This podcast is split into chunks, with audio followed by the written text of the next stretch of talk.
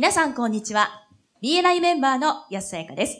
オシェル BNI ポッドキャスト、今回も BNI ジャパン、ナショナルディレクターの大野代表とともにお送りしております。大野さん、こんにちは。こんにちは。よろしくお願いします。よろしくお願いします。第133回は、13年経って分かったことと題してお送りいたします。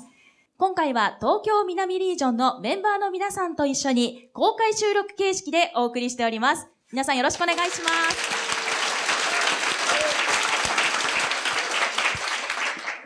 このポッドキャストはコンビニの人材育成を支援するコンクリ株式会社の提供でお送りいたします。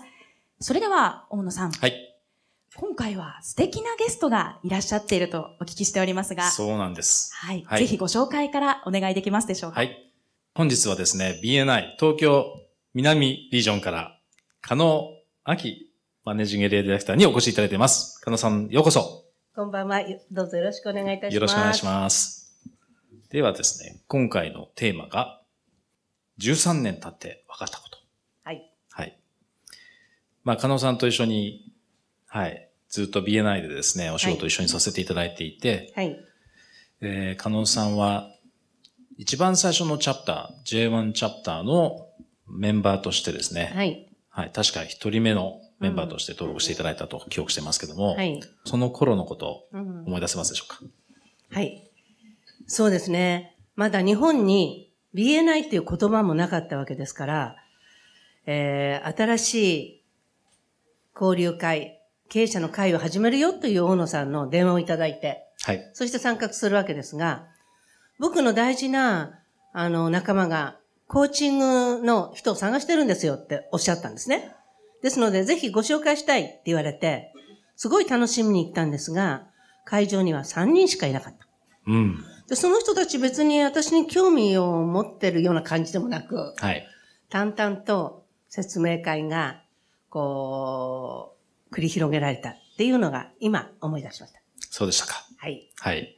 えー、私、加納さんをですね、はい存じ上げていたわけではないんですけども、うんえー実はお電話をさせてあげたきっかけというのはですね、はいえー確か Google か Yahoo か忘れましたけども、うんえー吉祥寺コーチングとか、吉祥寺ビジネスコーチングということ、検索をして出てきて、その検索結果の中でですね、特にその自己紹介というか、プロフィールがしっかりと書かれていて、お写真も、はい、素敵なお写真でしたけども、しっかりと載せられている方に電話をしてたんですね。はい。で、一番そのコーチングのカテゴリーで、えー、一番に出てたのが加納さんだったということでお電話させていただいたんですね。ありがとうございます。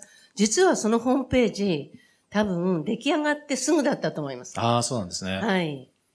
で、それを見て声かけてくださったわけですよねうん、。そうですね。うん。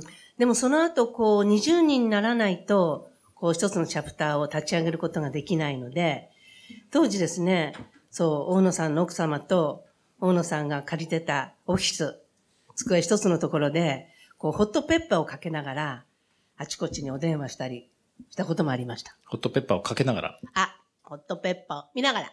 はい。差しの方ですね。そうですね。はい。じゃあ、うんはいですので、こう、手探り状態で、うん。こう、何ヶ月ぐらいかかったんでしたっけあれ、立ち上がるそうですね。えっ、と、確定するまでは、確か5ヶ月ぐらい。えーはい3月に始めてですね、8月に確定してましたので。うん当時はまだね、20人でよかったので、今36ですけども、はい。はい。で、9月に発足のイベントをやりましたね。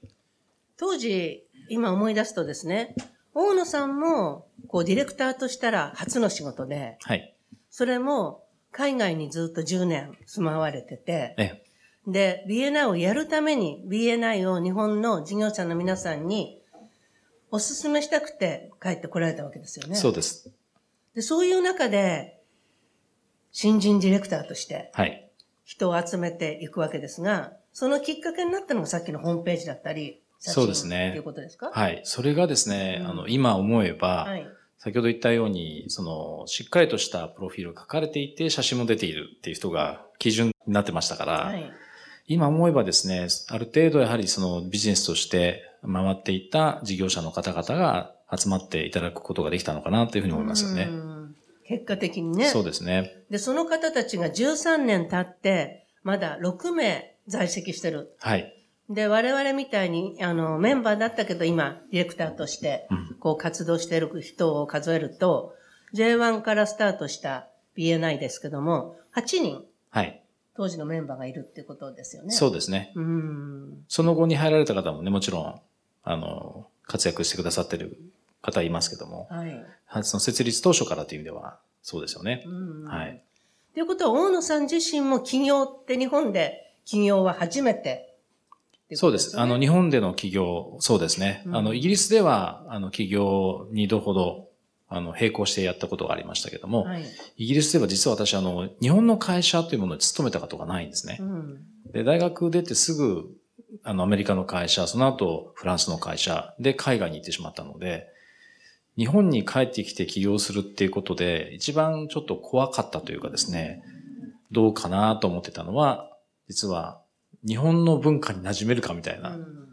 よくあの、リバースカルチャーショックっていうことはあるんですけど、まあ逆カルチャーショックですよね。自分の国なんですけど、まあ11年もイギリスで生活してましたので、で仕事もずっと外でしょ。で、日本に帰ってきて社会人として使い物になるのかなっていうのが一番の不安でした。うん。それ私たちも常に言ってましたよね。大野さん外国人だから、はい。バレてましたね。はい。あいつもいの、つも。リハビリ中ですっていうですね、3年ぐらい言い訳に使ってましたのでう、んそうですよね。もう大丈夫ですかね？いや、まだちょっと名残はありますね。でもその中でディレクターとして、こう、BNI を根付かしていくって上において、こう、何を基準に、うん。で何をこう、心の拠り所に、はい。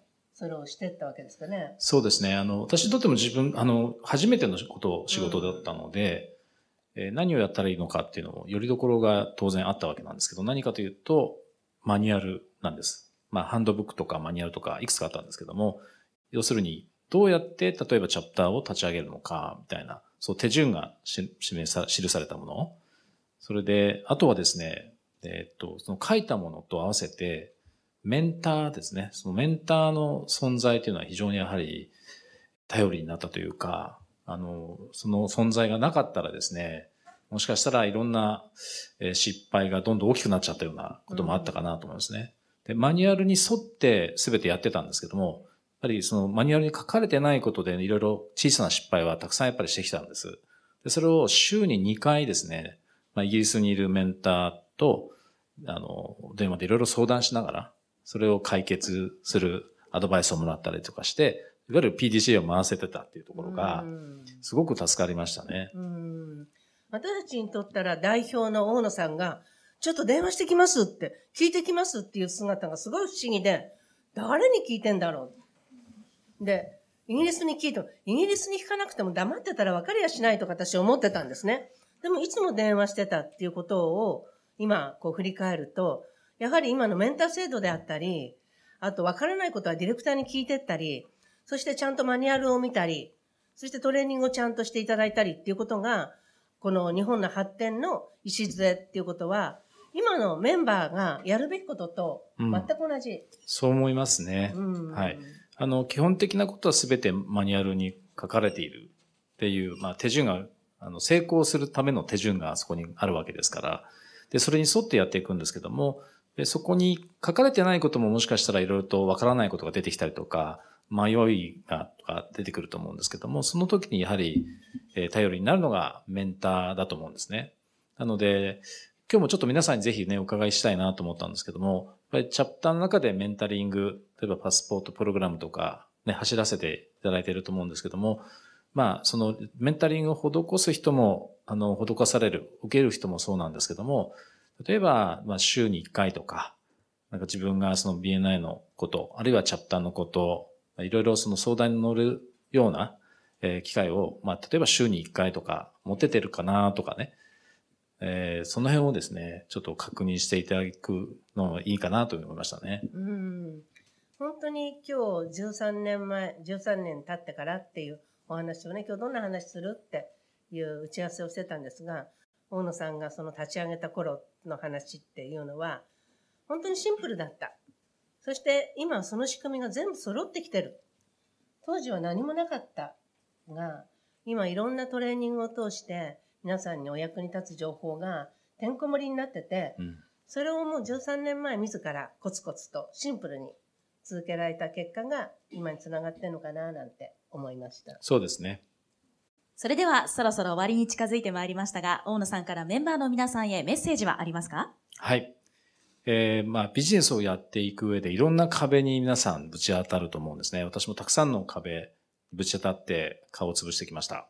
はい。で、そんな中でやはり、その、よりどころにするものっていうのを皆さん何かですね、シンプルにこう決めていただいて、で、あとはやっぱりメンターをぜひね、活用していただきたいなと思います。これ BNI の話だけではなくて、あの、本業というか、その自分の事業においても、いろんな皆さん壁にぶち当たることはたくさんあると思うんですね。そんな時にメンターだったりとか、コーチだったりとか、そういった相談すぐにできる存在っていうのがいるということはすごく心強いでしょうし、スピードも加速すると思うんですよね。その辺をぜひですね、チャプターのメンバーの皆さんと共有していただいて、えーそういった存在がいるかなっていうところをですね、考えていただくきっかけにしていただければというふうに思います。加納さんなんかありますか？いえ、もう本当にシンプルに、ただ BNI を信じて、やるべきことをやっていこうと、また改めて思いました。大野さん、加納さん、ありがとうございました。ありがとうございましありがとうございた。今回も BNI ジャパンナショナルディレクターの大野代表と、東京南リージョンマネージングエリアディレクターの加納明さん、そして私、BNI メンバーの安さやか、そして今回は東京南リージョンのメンバーの皆さんと一緒に公開収録形式でお送りいたしました。それでは次回もオフィシャル BNI ポッドキャストでお会いしましょう。See you next week!